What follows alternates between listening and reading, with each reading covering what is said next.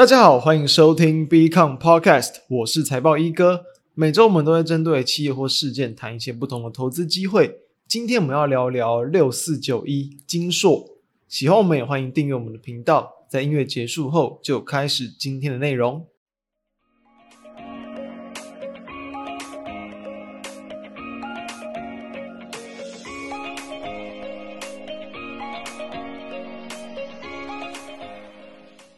台湾加权指数，在我们录制时间最近三天，就十二月的一个六号到八号啊，连续三天这个修正收黑 K 嘛，所以从原本诶看起来台股要强势往上创高，然后到目前就是跌破短期均线啊，跌破月线，回到了在这个先前的一个高档的整理区间，所以说这样的一个强势创高的惯性，诶暂时告了一个这个段落，这个情况当然。就是先前台股这么强劲的一波反弹，反弹之后高档整理，高档整理之后又再度酝酿要往上去攻高，这样的一个行情，当然是大部分人比较应该说比较习惯去面对，比较习惯操作的，同时也比较喜欢的。所以，哎，近期这样的行情，本周的一个回档，让不少的投资人就是在操作上难免都会比较在缩手观望一点。但是哦，大家不知道有没有发现哦，从上周到这周，哎，我们都是谈这个生技股，生技股确实其实已经强了这个好一阵子了。但我必须说，我在最近它依旧是一个相对强劲的一个类股，所以我们就是要谈哦，从主流族群去下手，然后进而去抓到这种相对强势啊、相对指数强势的一个个股，我其实认为就是它几率会更高。第一个，你可以集中这种强势呃一个一个类股的一个范围；再来说，只要这样的一个类股或族群，它没有明显的一个回档转弱，其实你在选股的胜率就会高出一些哦。所以。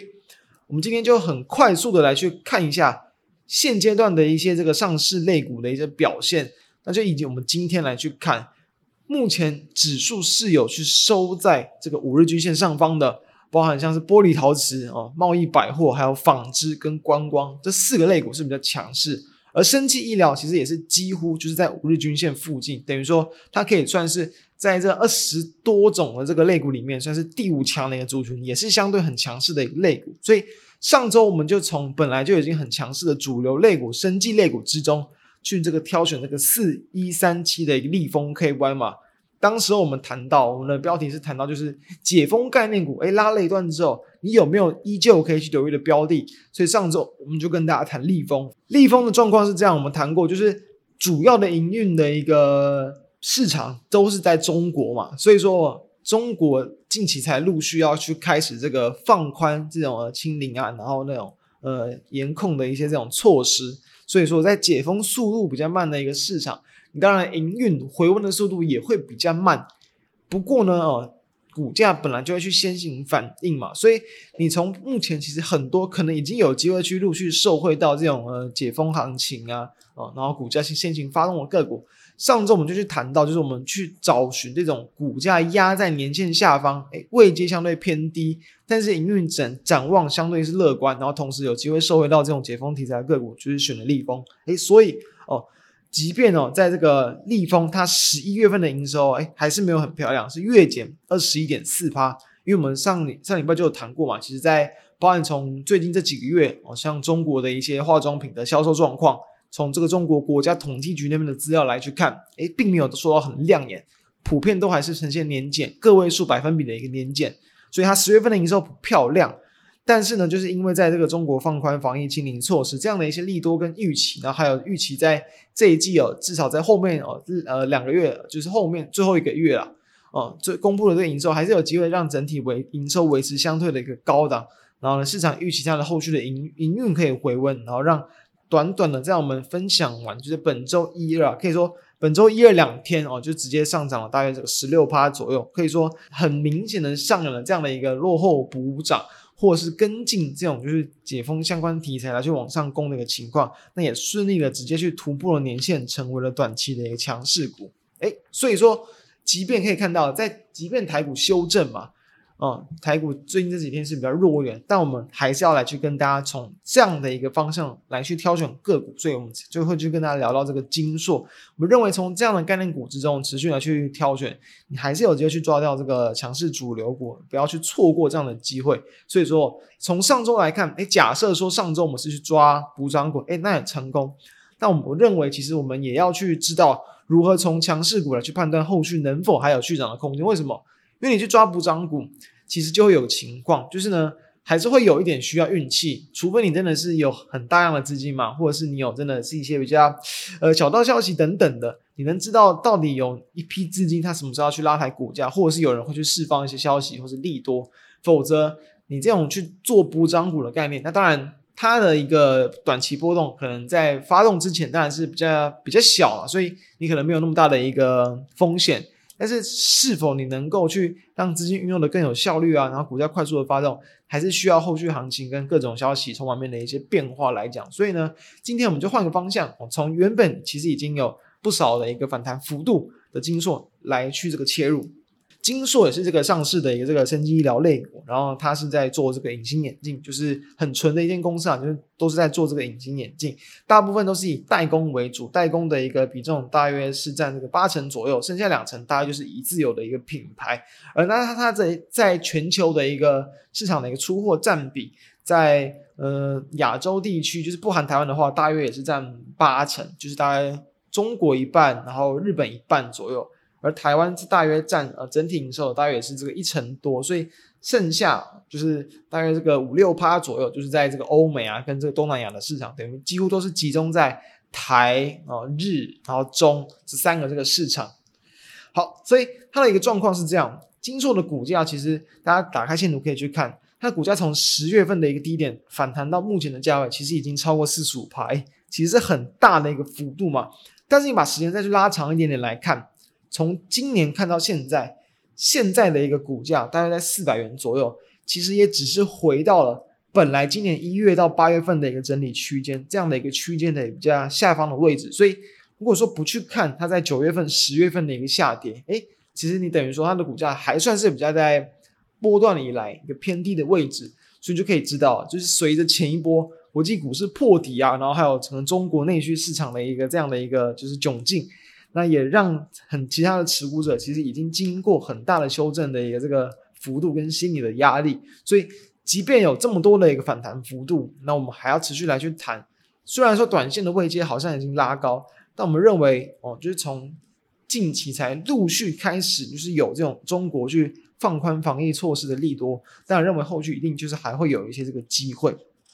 所以精硕的状况是这样啊。它其实，在营运上来讲，九月份的营收就已经创下历史的一个这个新高，就是在呃几乎是进入到第四季之前，哎，营运已经先拉起来。然后十月份的十一月份还没有再连续的创高，但都维持相对的高档，就是都是小幅度的年减。那虽然说，哎，十一月份好像有这个就是双十一嘛，这个购物节，不过它在今年的一个就是营业的销销销售的这个状况，大概就是跟去年持平，就是没有说在。呃，非常亮丽的也在持续的往上创高，但已经在这至少在这三个月，其实营营收都已经是维持在相对的高档，就是说，在这种购物旺季的销售状况其实还算不错，以及客户拉货的力道转强，然后同时也是因应到就是可以预期到的一个这个解封陆续去来临，所以客户再去就是一些品牌客户嘛，再去回补库存啊，拉货的力道也都会转强，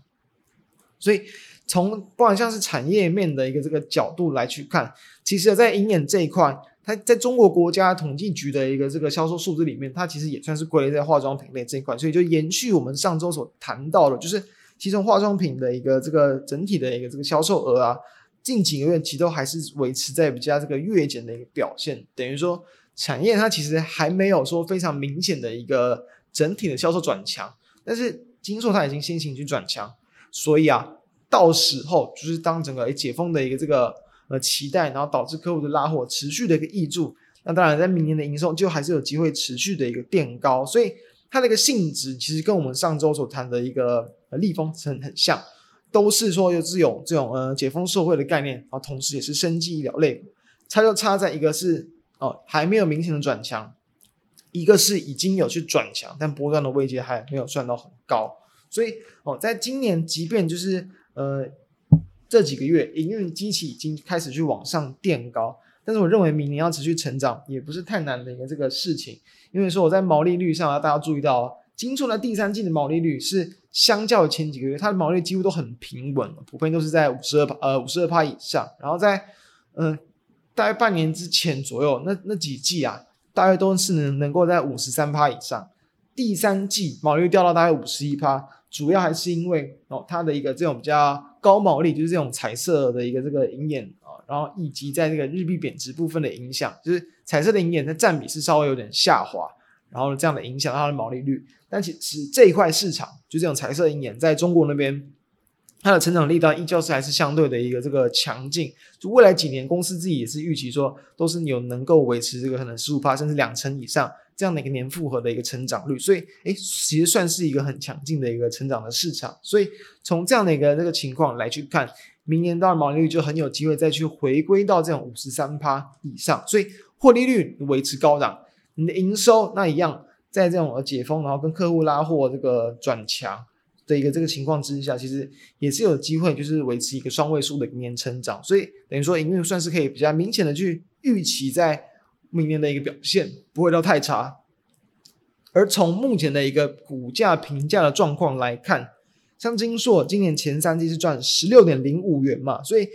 你从第三季就有去赚超过六块钱来看，你这样加一加，预期今年全年要去赚到二十二元以上，其实并不是一件很难的事情。那你在对照目前的一个股价啊，以及明年假设至少会有双位数的一个成长，所以其实目前本益比算是还不到这个十八倍，大概是十七倍多左右。而对照其实，在不管像国内外的这个同业呀、虽然说一样啊，有些的个个股啊，在这个股价的一个压抑影响之下，哎，有些本益比它可能也会变得是比较稍微再低一点。